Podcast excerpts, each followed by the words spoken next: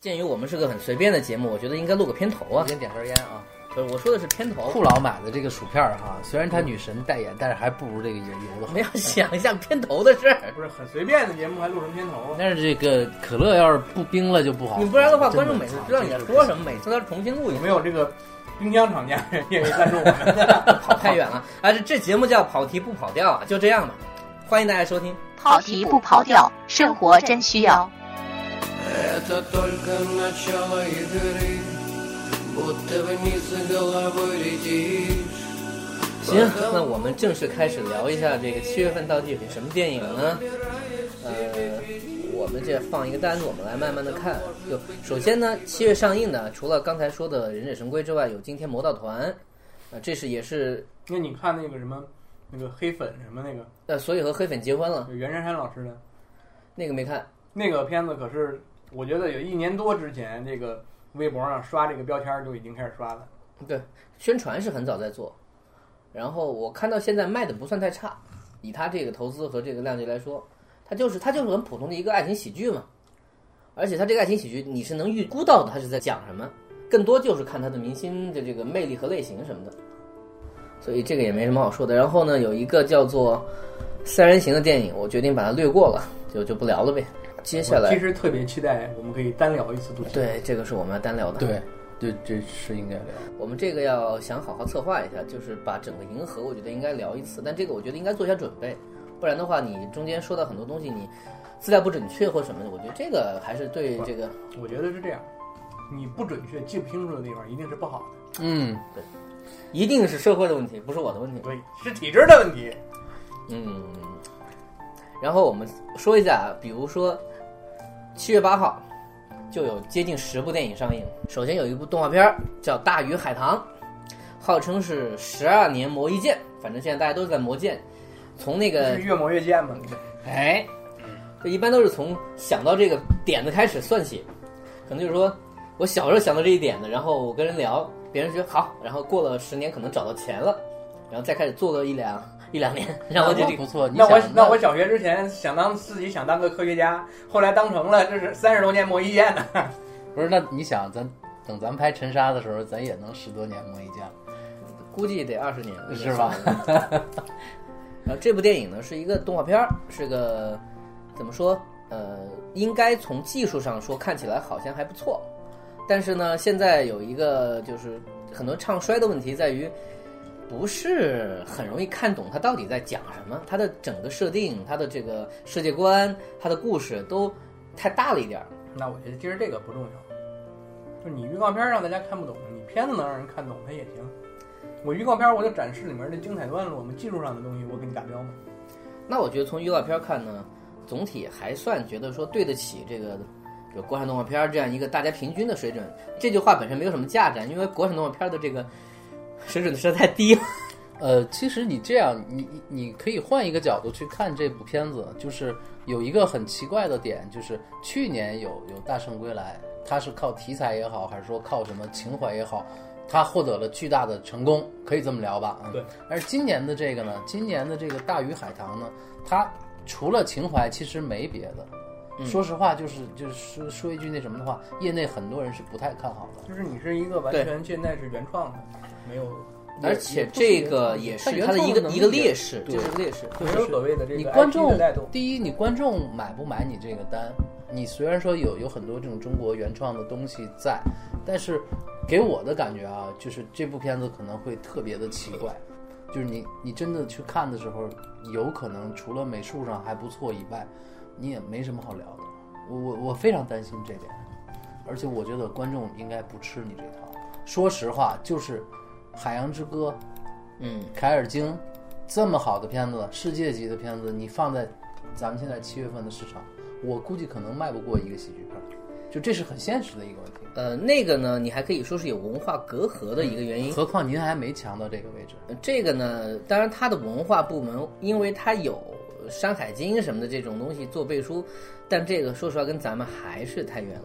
对，我真的这个感觉啊，就是《大鱼海棠》这个片子，就直到咱们今天聊这个事儿之前，没有进入他的宣传，没有进入过我的视野。对，也有可能，对对，他又是凭空创造了一个世界观，就是所谓的鱼，这个类似于是一个次神级的一种生物，掌握着世界的秩序。因为现在就是你这种东西，你离你很远嘛。呃你比如说同样的一个创意，我认为至少小门神这个创意，我第一次听，我觉得说离我还有点那个贴近的感觉，因为门神这个元素还有点联系存在的。然后他又设置了说门神是一群人，然后他们现在人不相信神了。我一想，OK，这个又和现在社会某些东西是你如果是接上的做一个原创的架空的一个故事，然后又是一国产动画片儿，你靠什么东西吸引观众？我不当然，现在我们现在我们还谈不到说对这个片子有多大的这个评价啊，因为大家都还没有看过这个片子。对我们本期节目是相当不负责任的，就是在聊很多完全没有看过的电影。我们从这部电影的任何信息来做出一些判断，所以对这个电影的任何的判断都是基于我们自己的。我觉得我们都是对的。对，所以可能这个建议大家可以过两个月之后再重新收听我们的节目，建议大家下载的电影呃那个保存到本地，作为闹钟。呃 OK，我们聊一下《寒战二》，这是一部够大吧？这是大片吧？那两个人拍完《赤道》之后，我们和赤道的战争刚刚开始，然后就不拍了，跑过来拍《寒战二》。就是我不知道你们俩对《寒战一》什么感觉啊？我就觉得《寒战一》就是一部，凑合狡猾，就是就是半途而废嘛，对，就是其其实不太好啊，而且第一眼就能看出来他没拍完。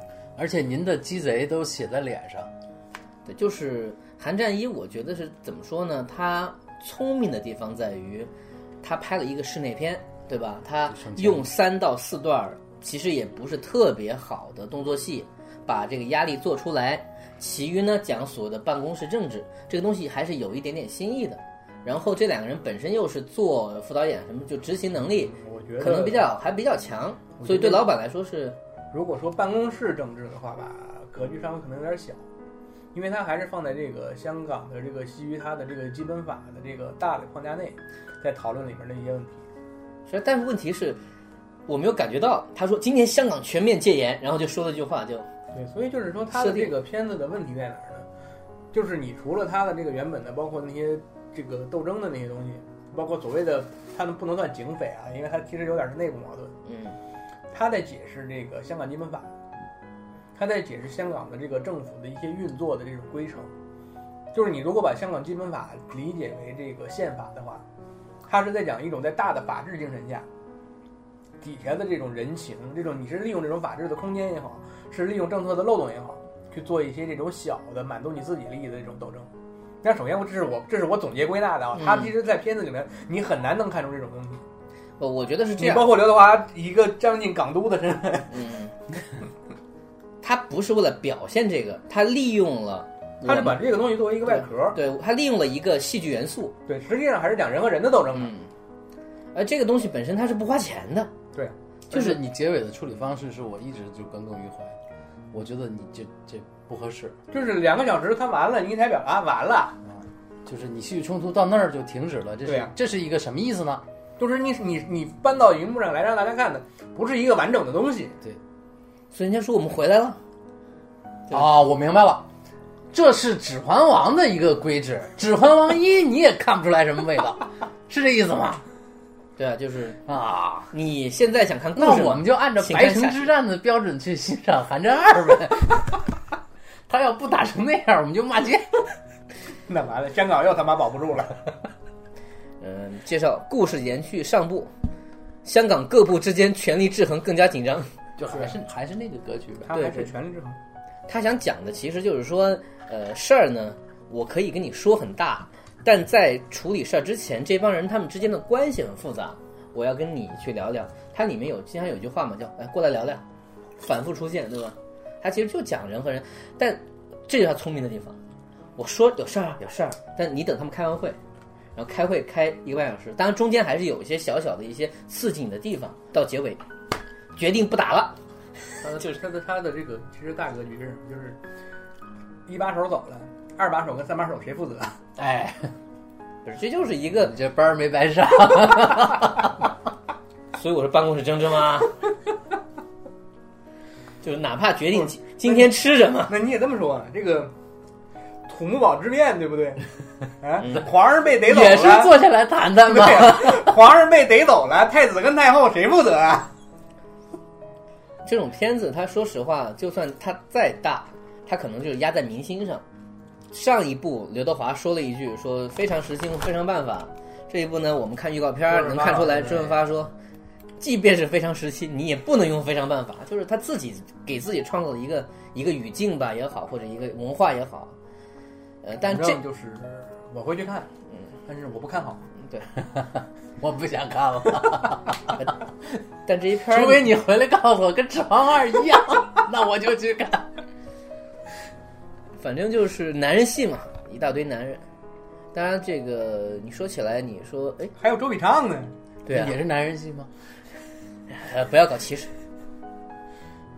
啊，下一步就是《致青春》啊，这是一个 IP 延续系列。《致青春》，原来你啊还在这里，原来你我还以为是原来你也在这里。原来你啊在这里，那不是，你要刚才你要照我理解，这个你也在这里和你还在这里，这这不一样的。你还在这儿我刚刚看到英文名叫 Never Gone，没走，就是你不丫老在这里，绝绝不走。就就不走。这这是一个地缚灵的故事。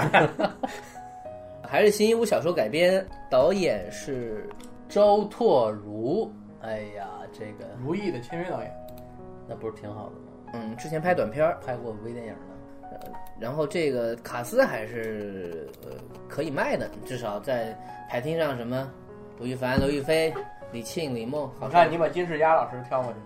呃金世佳，我默认为他是一他不是明星，他是个演员。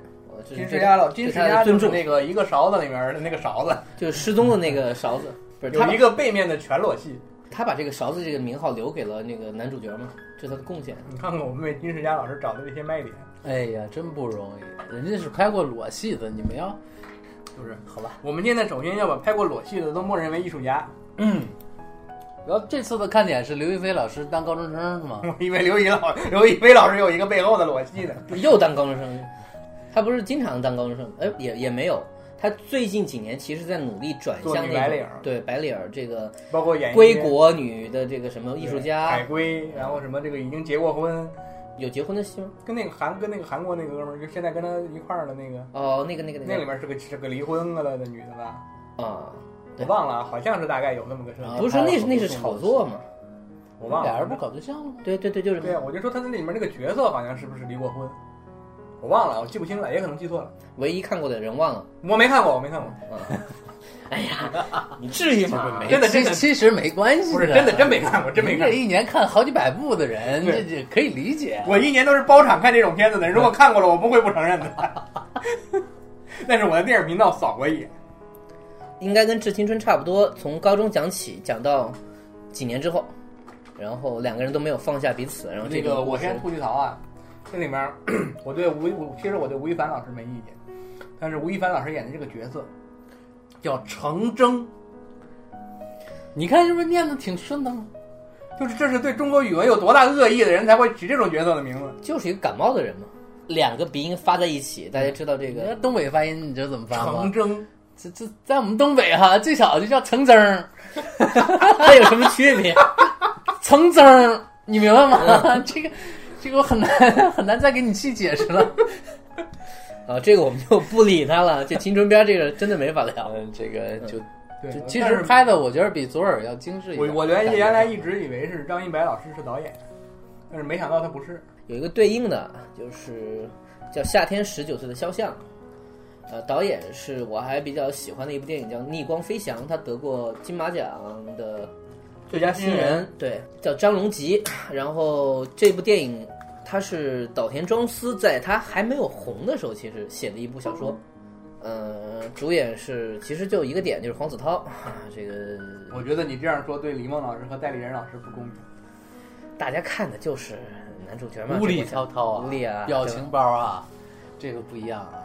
人家是在这个这个这个，比如说热点榜上是持续的，就是经常不停换不下去的人。这个故事呢，本身我是没有看过的，所以这部电影我没有什么好期待的。但是我有一个奇怪的点，就是，呃，现在有很多日本小说其实都已经被买下版权了，就是大家所知道的什么东野圭吾啊，什么一坂幸太郎啊，那苏有朋不是要拍《白夜行》吗？对，就是这样。摩尔嫌疑犯，呃不是对嫌疑犯 X 现身。对对对对。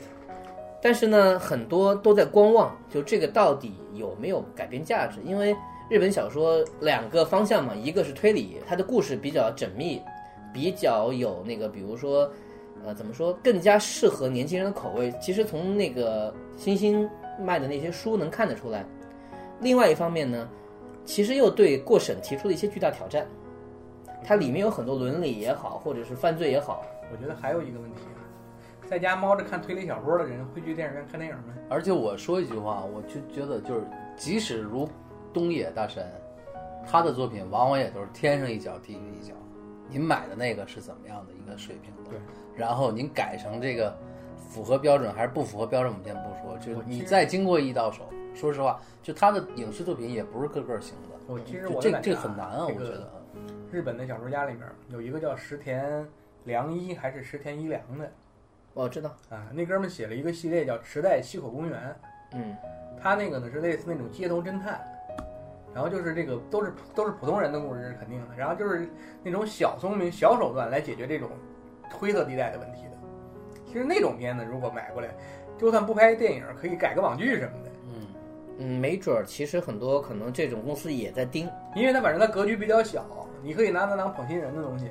好了，万一爆一部呢，还可以拍系列。现在推理在往轻小说方面发展，比如说有一个系列叫，呃，当然他得了新新人奖，应该应该是叫《推理要在晚餐后》，啊，对，他就是从故事来说，其实非常的日漫，所以他的日剧版也拍的非常的卡哇伊。它里面这个人物讲述案情的时候，经常用的是风格那种漫画效果，就他怎么过来把他杀了，怎么就就是他对里面所有的故事更多是起的是吐槽的作用，因为里面的主义就是那个男主角是一个是个管家，他里面所有的形式就在于说女主角和那个他的上司破案破不了，他在旁边看着，看到最后就说一句话说先吃饭吧，吃完饭我跟你们讲。就这个形式感本身很好的保留在每一集故事当中这是一个扫地僧的故事。那我听着也像。啊，但是他比较毒舌嘛。那么这个这个小说把这个你觉得扫地僧不毒舌吗？扫地僧这个 我多少多少年前看见这个慕容施主来到我们这儿，我专门在旁边放了这个什么《金刚经》乱七八糟的，希望这个洗涤施主的心灵。然后施主拿了一本什么内功心法什么的，高高兴兴的就走了。我看见这电梯介绍出问题，我就是不说。我就知道你练这个东西，它肯定会走火入魔的，我就是不说。哎，日本就是这个推理，它它有巨大的历史。我最近在看荆棘下咽的那个东西，那老炮儿了吧？嗯，你现在看就非常吃力，就哎呀磨叽来磨叽去。虽然有好的东西啊，它那个群像啊什么的都挺好的。金吉是有那种卖弄嫌疑的这个啊，名称，对，就是这老先生一高兴，那真是扯半本儿，这这扯半本儿，有时候一大本儿，我 我查的可辛苦呢，啊，真是我编的可辛苦呢。这个，所以金吉夏彦的书都很厚嘛，特别厚。就是你看着特别累，嗯，其实特别累。所以现在就更多更流行的就是那种差不多也就是十来万字，然后就把一故事讲清楚了，就是轻小说，对轻小说嘛，然后日本出那种小的文库本，就是小方块儿啊本的那种。甚至所谓手机小说，就长条，你就想往下翻就完了。嗯，呃，嗯这是阅读化的一个趋势，但是它肯定不能代表它的总体了。我只是说，现在这些东西变成电影，可能是不是就本身会更符合年轻人口味？可以但是试试看格局够我们可以观望一下这部片子啊。但这个片子啊，这个片子还有一个点，这个片子的监制是苏兆斌，就这是一个苏兆斌是《剑雨》的导演，就是我们应该都比较认可的一部也没卖的一部武侠片儿，嗯，就再往前倒就是双瞳了，这个大家应该都知道。非常棒的一苏兆。斌应该是一个非常不错的，至少他是一个非常不错的编剧。编剧，是的，然后年纪其实也不小了，然后他可能他自己想写的一些东西太奇怪，然后投资又不低，所以他我知道他有两个剧本一直在找投资，其实都可能不容易吧，在台湾这样一个市场，可能他的一些东西，有一个叫在大川随还是什么？对我那个剧本很早很早就有人在说，是个不小的戏，一个多线的，然后这个来回跳的这么一个故事。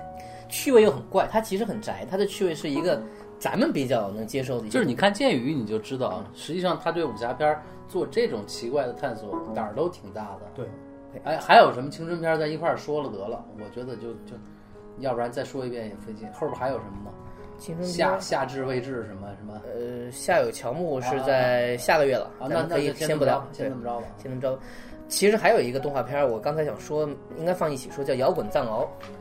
这个片儿呢是那个著名音乐人 郑钧，呃也是六年磨一剑。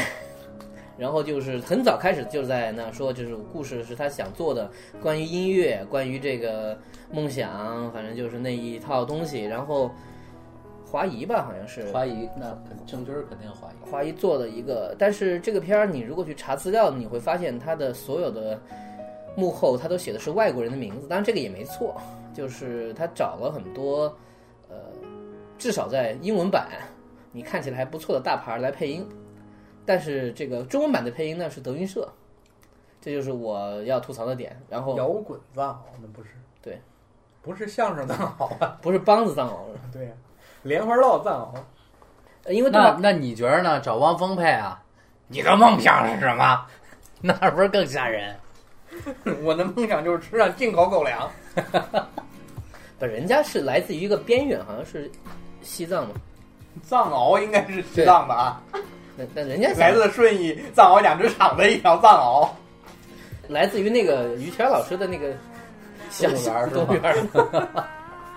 呃，其实这个故事是一个非常标准的，就是你只要一看预告片，你就知道好莱坞讲了一百遍，就是来来到城市，然后小热血呗对，反正你看了预告片儿，你就基本知道是一个什么样的片子。然后这个我稍微吐槽一下，这个藏獒呢是个短毛狗，而且还戴了个帽子。就是非常鸡贼的，不去渲染那些毛发的一些东西。然后那个郭德纲郭德纲老师配的那条老藏獒，看上去像一条圣伯纳。这反正就有点儿没法儿说啊。故事其实不用说太多，然后我们看预告片儿能够判断出来，就只是看中间的笑点有什么了，其实也就这样，不一定不好看，但是总体来说，往前迈一步就迈一步试试看吧，这是一个类似于中国向国际化接轨的。而且我觉得这个藏獒的音乐梦想是玩摇滚乐，这个点看他怎么做吧。就他最后是不是会搞一些什么民族的就是世界的东西？不是，你看看片子里边那个吉他什么的，倒都挺正常。对音乐的部分我感兴趣，想看一看，但是我个人觉得他人设看起来不太讨喜。呃，我说实话，这个预告片就是明告诉你，我没那么多钱，别跟我较劲。对，就是就基本上他已经就是明着说这事儿你不能拿我当当迪士尼也好，还是当梦工厂也好，你别跟我那么比啊，我就就就这样了，那你咱们就是现在还把它定位成一个国产动画片儿呗？可能也就是那样，它好不到哪儿去，我觉得。啊，还有没几天就上映了是吗？怎么还我刚才看到梦工厂的字呀？不是，梦幻工厂，啊，好吧，我想多了，对不起。都不是东方梦工厂。它不是叫幻梦工厂？你看这个郑钧老师又带着自己的媳妇儿，我我我刷微博，好像是他现在点映都有一百多万的票房，是吧？啊、那也可能是郑钧老师歌迷。都有可能。他花了很多心思在做路演啊，做什么上，这个咱们自己不关注，但是在落地上，这个 点映有一百多万，落影 路演花了二百多万。那很正常啊。对，不亏。如果是这样的，其实它的那个后续效应还是有的。做口碑嘛，对。沙丹说，《摇滚藏獒》相相比《大鱼海棠》是一部全球性的公共文化产品。我觉得沙丹老师这踩一个捧一个没啥意然后苏岑说，我看电影好几次哭了，尤其那首《蓝莲花》。也就是说，藏獒其实是许巍。哦，这我就明白了。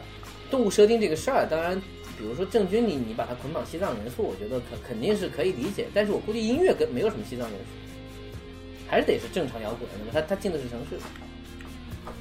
然后所以我觉得这个这个这个戏做的不好的话，故事上会非常怪。很有可能，对我觉得这个非常有可能。呃，这个要说呀，根据郑钧同名原著漫画改编，对，因为郑钧当时最早漫画出来的时候，我知道他漫画出来以后，不长不长时间就说想改编成电影，然后确实是说了很多年。有一有一个你得说一下，因为我们都不知道，在这些电影当中有一个比较怪的电影叫《冬》，这个名字就一听就不是什么打算卖钱的电影。嗯，这个片子是这样，这个片子去年王德顺，就大家不知道对王德顺这个名字还有没有记忆记忆？就是那年的那个北京时装周，这个有一个时装有一个这个时装发布会，那个时装设计师就是那个张馨予老师的那个红毯的那个嗯，大背面儿的那个礼服的设计师，他他做了一场时装发布会，最后呢那个压轴出来的一个老先生，他叫王德顺，他是咱们七国十多吧，应该至少有七十多。嗯，哎，他之前那个最早的和平的那个天地英雄《，天地英雄》里面嗯，他演过，然后就是重返重返二20十岁，然后就重返二十岁。然后还还有几个奇怪的戏。后来就很多戏找他，对对，就是串一下嘛，就需要一个这种老头儿的时候，他都他现在是专业户一样。这个就是那个就是滚雪球的效应。当很多人看到他，然后刷朋友圈又看到他对，就更多人会请。他的真这个本来的他的身份应该算是一个舞者，嗯，就是好像就是说可能不知道在他定义能不能定义到这个舞蹈艺术家的这个份儿上啊，因为他是做这种肢体的，相对这个偏门儿一点儿的表达的这种一个一个舞一个舞者吧，还是我们把还是说他是一个舞者吧。然后他演的一个片子，这个片子叫《冬》，就很有意思。这个片子去年做过点映，我不知道他是不是得了奖了还是什么，反正他做过一次点映，在这个呃百老汇电影中心金马肯定是提名了。就类似于一种导演亲友场包场的感觉，就是先放了正片儿，正片儿完了以后呢，放了一个花絮的简短的纪录片儿，说我们拍这个片子有多苦多苦，但是确实是很苦，完全就是在冰天雪地，就真实的一个冰天雪地，而且这个那么大年纪的一位老先生，他一个人主演的一个片子，然后纪录片儿放完了以后呢，就导演出来以后做了一番辛这个甘苦谈，就是很很很像亲友包场。说台词都没有是吧？没有，基本应该是完全没有台词。我没他那个，因为他这个片子里面就是一个老头，一个老头儿，冰天雪地，然后一个自己住着一个木头房子，一会儿出去凿冰窟窿钓钓鱼，然后一会儿来了一小孩儿，这孩这孩子也不说话，俩人就一块儿这种非常安静的相处，各自玩手机。然后中间还有一只小鸟儿，反正就是，因为他说实话，他没有一个特别可以让你让描述给大家的剧情，就是故事情节上的东西。很纯粹的艺术片，可以说。是一个真的是一个很纯粹的艺术片，带有一点实验性质。但总体来说呢，就是很多人我看剧至少看剧照吧，就是说它的画面是比较有自己想法的，它做的很对比、就明暗什么的。每一帧静止下来可以拿它当桌面，但是连在一块儿你不知道他说什么。也不重要，对吧？所以反过来说，就是如果自己觉得说对这种电影本身感兴趣，反而其实可以看的。对，但我估计啊，这种电影的场次应该会非常少。这是一部属于百老正汇电影常的商业院线肯定不会上，对这是一定的。也是我们之前聊过的，像这种电影，其实就应该在固定的电影院线，它放就比如说一一个月放一次，一个月放两次，就这种你只要放，有人关心，他可以去看就看得到。其实这也是这个，当然有成本的问题存在，有各种问题存在，但这样的电影应该有你。想，你这个片子放在这儿，你排在这个排片表里了，一个人没有，这我不放了，省事儿了。你来一个人，你就得给他放。就很尴尬嘛，对呀、还不如就算了。嗯因为我不知道现在，因为好像很多年前吧，电影院有这种，比如这片子只有你一人看，这我退钱场那这场我退钱给你，我不放了。对，肯定是这样的。对，但是现在不是了。嗯，你至少在电影中心不是，我经常在电影中心一个人，全场只有我一个人看片子。呃，你想，那就是面临的这个后果就是灯亮了以后得三四个保洁伺候一个人。就是大家看你嘛，你敢看完片尾字幕吗？对吧？就是 这时候也不太好意思。但是我基本上是坚持到最后。越越是这种场合，越要表示出对电影的足够的尊敬，就是很尴尬。就是看这种电影和这种电影本身一样，都很尴尬。但是我是觉得什么呢？我是觉得有一个点在于说，这样的电影它是需要存在的，就是给应该给他空间去探索，而不是这样的电影骗到更多的钱，请大明星，还是这样的电影。当然，你们可能知道我在说类似于一个人没有同类这样的方式，就是他把它伪装成一个很有商业卖点的电影，结果骗到了一些本来不属于他的观众，然后让另外一些人本来因为这样电影很有可能也是不好的，就是这种片子，它本身可能赚到了钱，但是它对这一类影片的伤害非常大。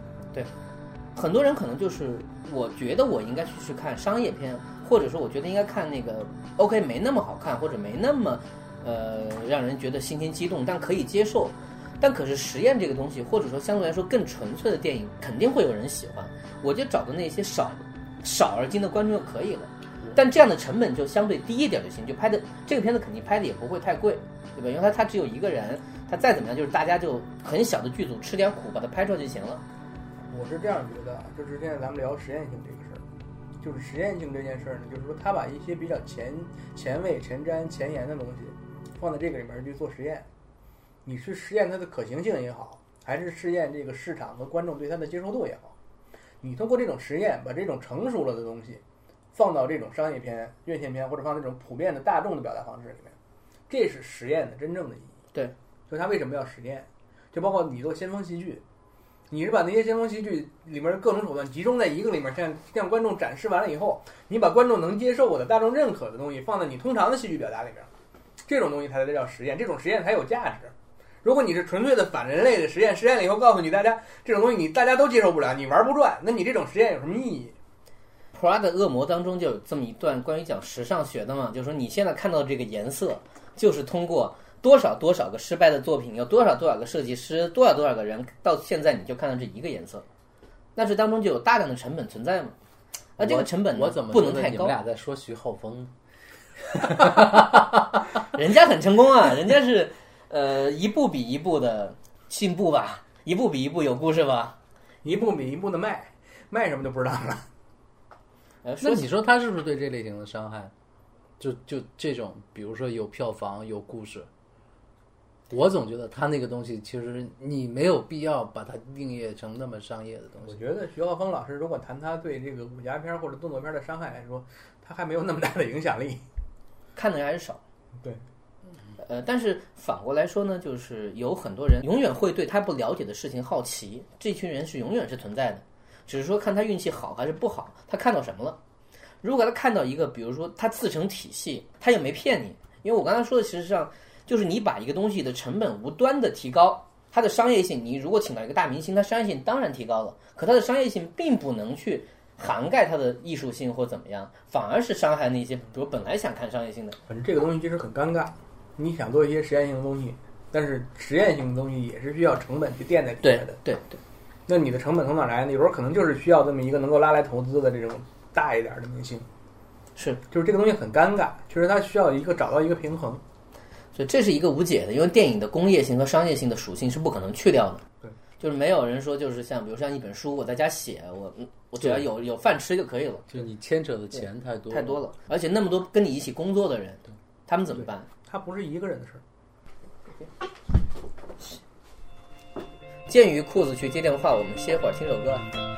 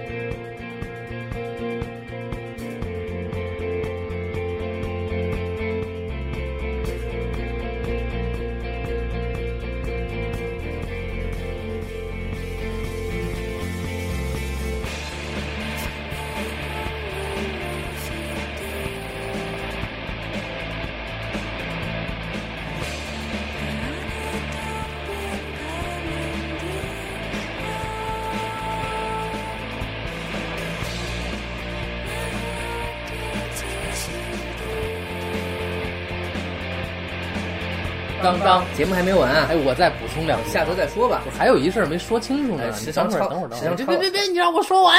你没给裤子气口，让 让观众朋友们先上个厕所，不是观众朋友们手里拿着手机去上个厕所。